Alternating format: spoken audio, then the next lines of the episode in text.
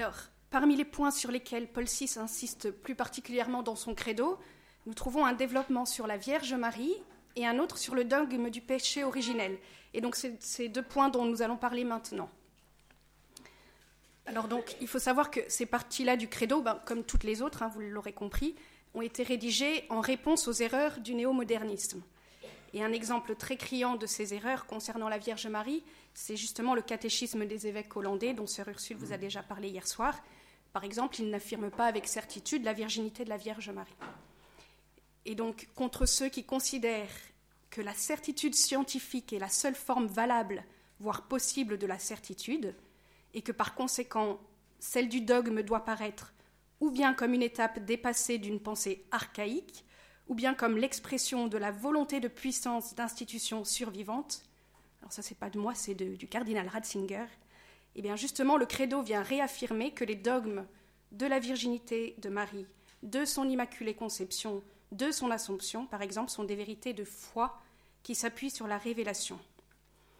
Et donc, avec cette partie du credo, Paul VI veut aussi redonner toute sa place ici à la dévotion mariale, contre ceux qui la rejettent donc en cette période de l'après-concile, donc principalement pour deux motifs. Sous prétexte de mariolatrie, parce que pour ces gens-là, ce serait considérer la Vierge Marie comme une déesse et donc éclipser le culte qui est dû à Dieu seul, ou bien comme un obstacle à l'œcuménisme et à l'unité des chrétiens, parce que cette dévotion est absente chez nos frères protestants. Eh bien, contre l'objection de la mariolatrie, justement, le Concile Vatican II a répondu dans la Constitution Lumen Gentium en disant que ce culte envers la Vierge Marie, tel qu'il a toujours existé dans l'Église, présente un caractère absolument unique, mais il n'en est pas moins essentiellement différent du culte d'adoration qui est rendu au Verbe incarné ainsi qu'au Père et à l'Esprit Saint. Il est même éminemment apte à le servir.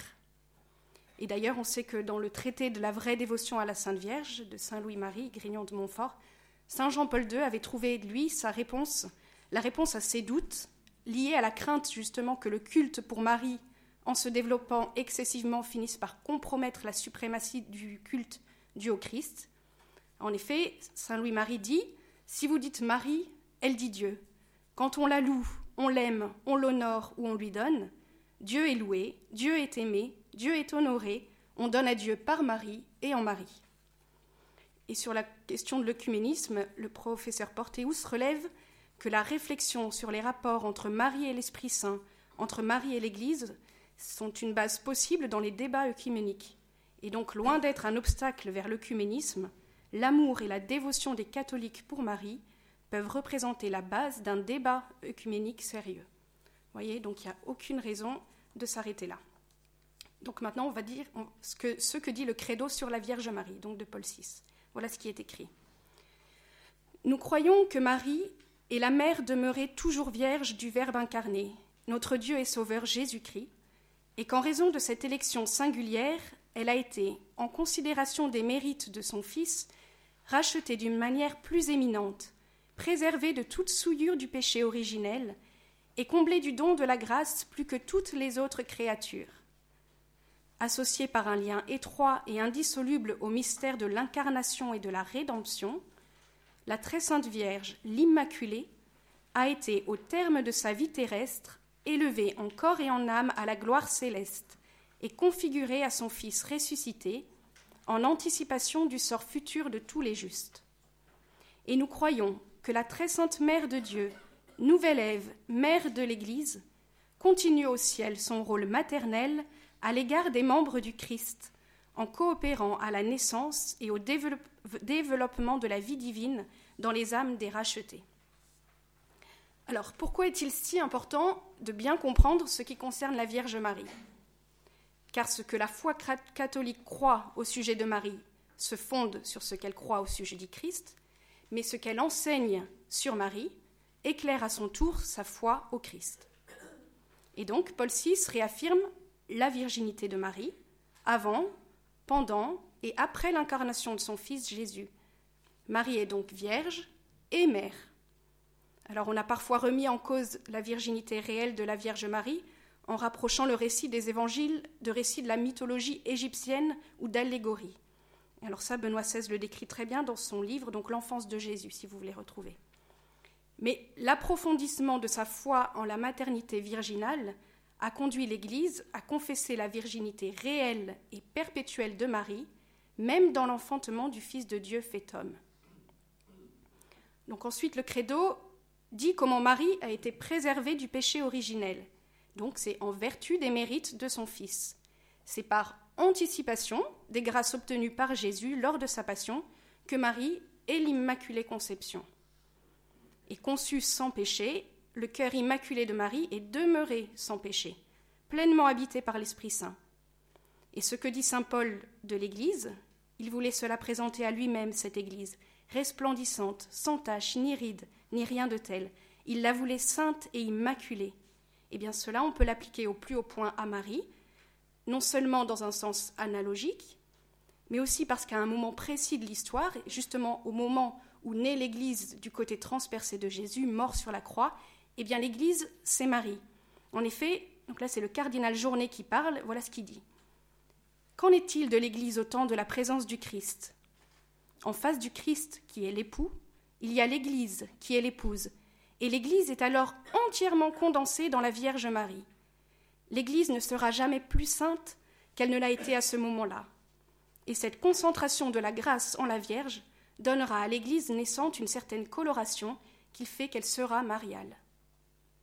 Et donc cette grâce de l'Immaculée Conception est le début d'une nouvelle étape décisive dans l'histoire de l'humanité.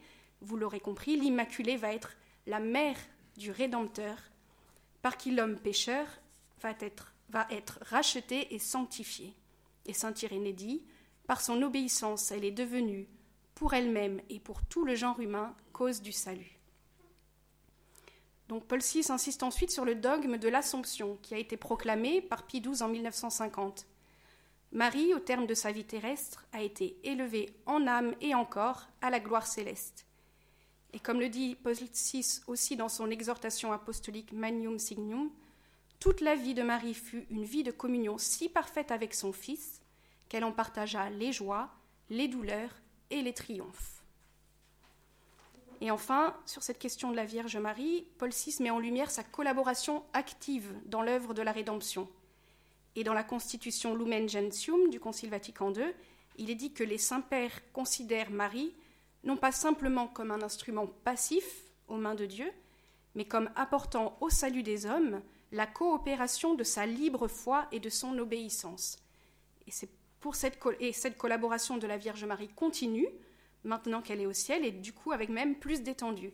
Et c'est pour ça que Paul VI, à la fin de ce paragraphe sur la Vierge Marie, peut dire qu'elle coopère à la naissance et au développement de la vie divine dans les âmes des rachetés. Et on sait par ailleurs que Paul VI a proclamé Marie mère de l'Église au cours du Concile Vatican II, et c'est Saint Louis-Marie Grignon de Montfort qui disait Il faut qu'un vrai enfant de l'Église ait Dieu pour père et Marie pour mère. Voilà, donc admirons cette collaboration de la nouvelle Ève à la mission rédemptrice du nouvel Adam, et nous aussi participons avec Jésus et Marie au salut des âmes. Désirons devenir à notre tour des âmes co-rédemptrices, des mères pour Jésus. En effet, le cardinal Journet dit Ceux qui, dans l'Église, prient intensément pour le salut du monde, sont destinés à être sauveurs des autres dans le Christ.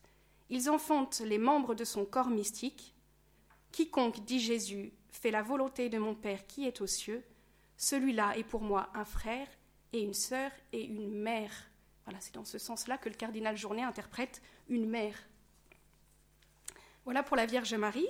Alors on va passer maintenant euh, au dogme du péché originel. Donc déjà en 1950, Pie affirmait qu'au mépris de toute définition du Concile de Trente, on a perverti la notion du péché originel, et du même coup, la notion du péché en général, dans le sens même où il est une offense à Dieu. Et ainsi, on perd aussi la notion de la satisfaction offerte pour nous par le Christ. Alors, même question, pourquoi est-ce que c'est si important de maintenir et de bien comprendre ce dogme du péché originel? Eh bien parce que cette doctrine du péché originel, liée à celle de la rédemption par le Christ, donne un regard de discernement lucide sur la situation de l'homme et de son agir dans le monde. Par le péché des premiers parents, le diable a acquis une certaine domination sur l'homme, bien que ce dernier demeure libre. Alors que dit le credo du peuple de Dieu? Nous croyons qu'en Adam tous ont péché, ce qui signifie que la faute originelle commise par lui a fait tomber la nature humaine, commune à tous les hommes, dans un état où elle porte les conséquences de cette faute, et qui n'est pas celui où elle se trouvait d'abord dans nos premiers parents, constitués dans la sainteté et la justice, et où l'homme ne connaissait ni le mal ni la mort. C'est la nature humaine ainsi tombée, dépouillée de la grâce qui la revêtait, blessée dans ses propres forces naturelles et soumise à l'empire de la mort, qui est transmise à tous les hommes, et c'est en ce sens que chaque homme naît dans le péché.